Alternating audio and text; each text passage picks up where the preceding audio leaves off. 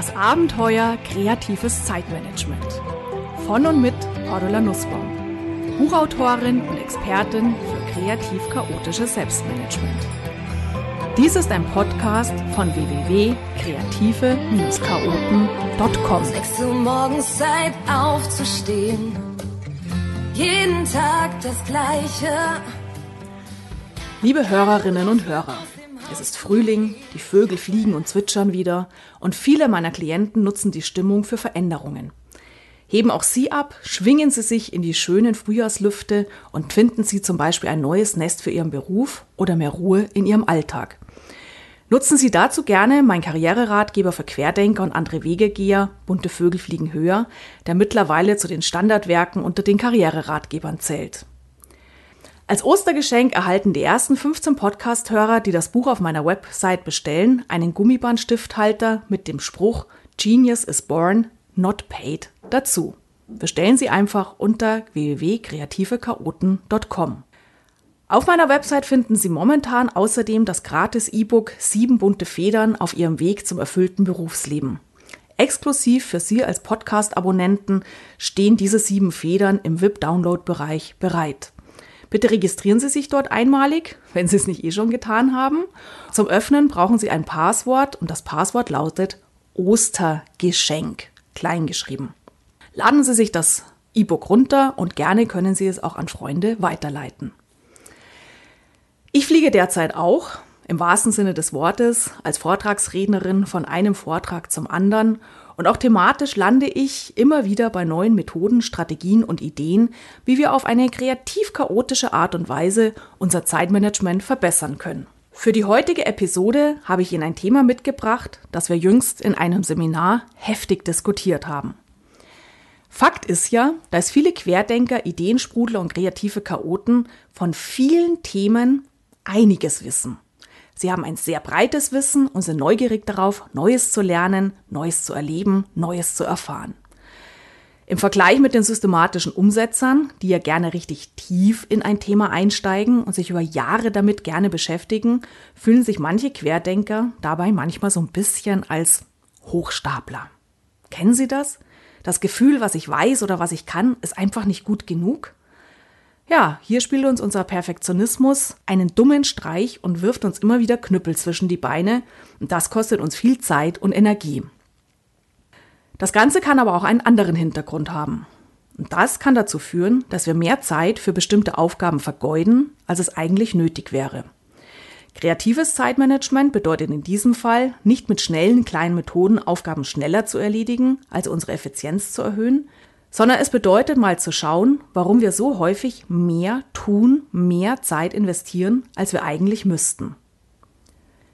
Bleiben wir einen Moment bei der Vielzahl Ihrer Interessen und Fertigkeiten.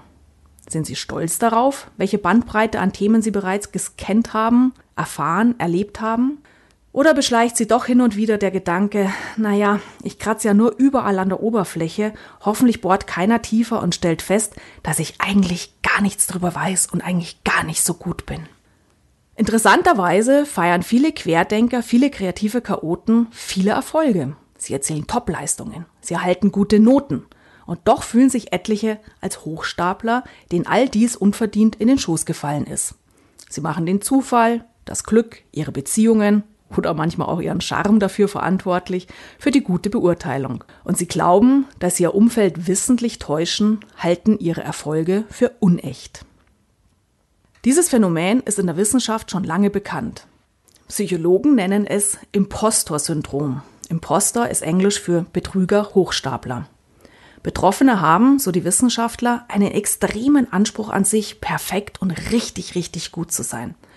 Sie würden von sich erwarten, alles fehlerfrei und mit Leichtigkeit zu schaffen und seien sich ihrer eigenen Schwächen schmerzhaft bewusst, während sie auf der anderen Seite die Stärken und Fähigkeiten der anderen Menschen ganz stark überschätzen. Aber wie kann es sein, dass Personen, die stets gute, häufig sogar überdurchschnittliche Leistung erbringen, selbst nicht an ihre Fähigkeiten glauben können? Warum werden sie Lob und Anerkennung, ja sogar objektive Beweise ihrer Fähigkeiten und Erfolge ab und sagen, das war nichts. Zufall. Einige von Ihnen haben womöglich Angst vor den negativen Konsequenzen des Erfolgs. Ja, auch das kann es geben. Wenn ich sage, boah, ich habe eine Aufgabe besonders gut gemacht, dann kann es sein, dass ich daraufhin mehr Verantwortung bekomme, andere Aufgaben bekomme, die mich noch mehr fordern. Oder manchmal haben auch besonders Frauen die Angst, wenn sie so tough sind, so gut sind, eher als bedrohlich und zu maskulin wahrgenommen zu werden und spielen deswegen ihre eigenen Erfolge eher runter. Außerdem befürchten Imposter-Betroffene, sagen die Wissenschaftler, dass sie die guten Leistungen, die sie früher erbracht haben, einfach nicht wieder erreichen können und deswegen, ganz klar, wenn ich eine Leistung nicht immer wieder gleich gut abrufen kann, dann ist es nichts wert, dann bin ich ein Hochstapler. Oft wenden die Betroffenen eine von zwei Strategien an, damit der vermeintliche Schwindel nicht auffliegt. Das eine ist das Overdoing, das andere das Underdoing, besser vielleicht auch bekannt als Aufschieberitis. Was ist es? Beim Overdoing bereiten sich die Menschen übertrieben lange und intensiv auf eine Leistungssituation vor und steigern damit natürlich die Chance auf ein gutes Ergebnis. Klappt alles, schreiben sie den Erfolg jedoch nicht den eigenen Fähigkeiten zu, sondern der Tatsache, dass sie sich eben so brutal angestrengt haben und so wahnsinnig viel Zeit investiert haben, sich gut vorzubereiten. Und da sie aber genau wissen, dass sie nicht jedes Mal eine solche intensive Vorbereitung machen können, verstärkt sich die Angst, in Zukunft diese Leistung, diese ähnlich gute Leistung nicht mehr erbringen zu können. Beim Underdoing, Aufschieberitis, sabotieren sich die Betroffenen selbst, indem sie sich kaum vorbereiten, zu spät anfangen, sich ablenken lassen oder auch zum Beispiel am Abend vor der Prüfung oder der Präsentation noch ein Gläschen in guter Gesellschaft kippen. All dies schützt davor, dass sie sich selbst dafür verantwortlich machen müssen, wenn der gewünschte Erfolg kommt oder auch ausbleibt. Schließlich bin ich ja dann nicht selbst schuld am Versagen, ich hätte ja ganz gut gekonnt, wenn ich nur gewollt hätte. Gelingt die Aufgabe jedoch gut, trotz allen kleinen Saboteuren, dann schreiben Imposter-Betroffene dies nicht den eigenen Fähigkeiten zu, sondern dem Glück. Und das lässt den Underdoer sehr unsicher in die Zukunft blicken. Was kann helfen? Die Wissenschaftler sagen, dass die Zweifler lernen müssten, Erfolge ihren eigenen Fähigkeiten zuzuschreiben und damit auch nachhaltig an sich selbst zu glauben. Wie können wir das lernen? Ein Weg führt über das eigene Selbstwertgefühl und die Erkenntnis, ich kann mich auf mich selbst verlassen. Ein kleines Experiment dazu. Nehmen Sie sich mal vor, 14 Tage lang etwas zu tun, das Sie gerne tun möchten. 14 Tage lang ohne Ausnahme. Ein Beispiel aus der Coaching-Praxis. Eine Klientin eines Kollegen nahm sich vor, jeden Tag vor 8 Uhr morgens einen Joghurt zu essen.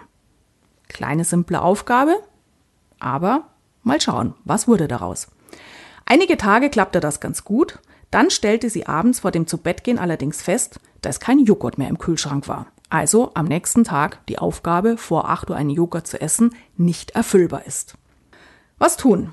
Sagen, okay, dann machen wir halt eine Ausnahme, hm, wäre in dieser Experimentierphase nicht besonders günstig. Das hat auch die Klientin erkannt und fuhr um 22 Uhr nachts zur Tanke, hat sich dort einen gut überteuerten, aber egal Joghurt gekauft und am nächsten Morgen vor 8 Uhr genüsslich verspeist. Es ist egal, ob Sie einen Joghurt, eine Banane essen oder ob Sie sich vornehmen, zu jedem Glas Wein, das Sie trinken, zwei Gläser Wasser dazu zu trinken. Wichtig ist, dass Sie für sich eine Mini-Aufgabe festlegen und das dann einfach tun. Ohne Ausnahme. Der Effekt? Sie lernen, dass Sie sich selbst vertrauen können, dass Sie sich selbst auf sich selbst verlassen können. Und das stärkt das Selbstwertgefühl ungemein und bringt Sie so nach und nach auch bei anderen Themen aus Ihrem falsch platzierten Perfektionismus heraus. Und dann gewinnen sie mehr Zeit für schöne Dinge und mehr Gelassenheit. Schön, oder? In meinem Querdenker-Tipp geht es heute um Suchen bzw. Finden. Apropos Finden. In meinem Blog lesen Sie aktuell ein Interview mit Hermann Scherer zu seinem neuen Buch Schatzfinder und im Blog können Sie, wenn Sie einen Kommentar posten, auch eines seiner Bücher handsigniert von Hermann Scherer gewinnen. Mein Querdenker Vielleicht kennen Sie die Situation.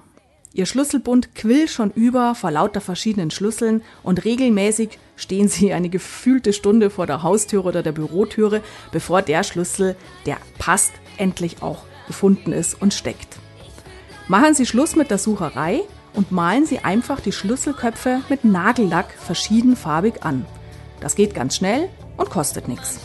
Und als Mann, wenn Sie keinen Nagellack haben, stibitzen Sie einfach einen Klecks von Ihrer Partnerin oder Ihrer Kollegin.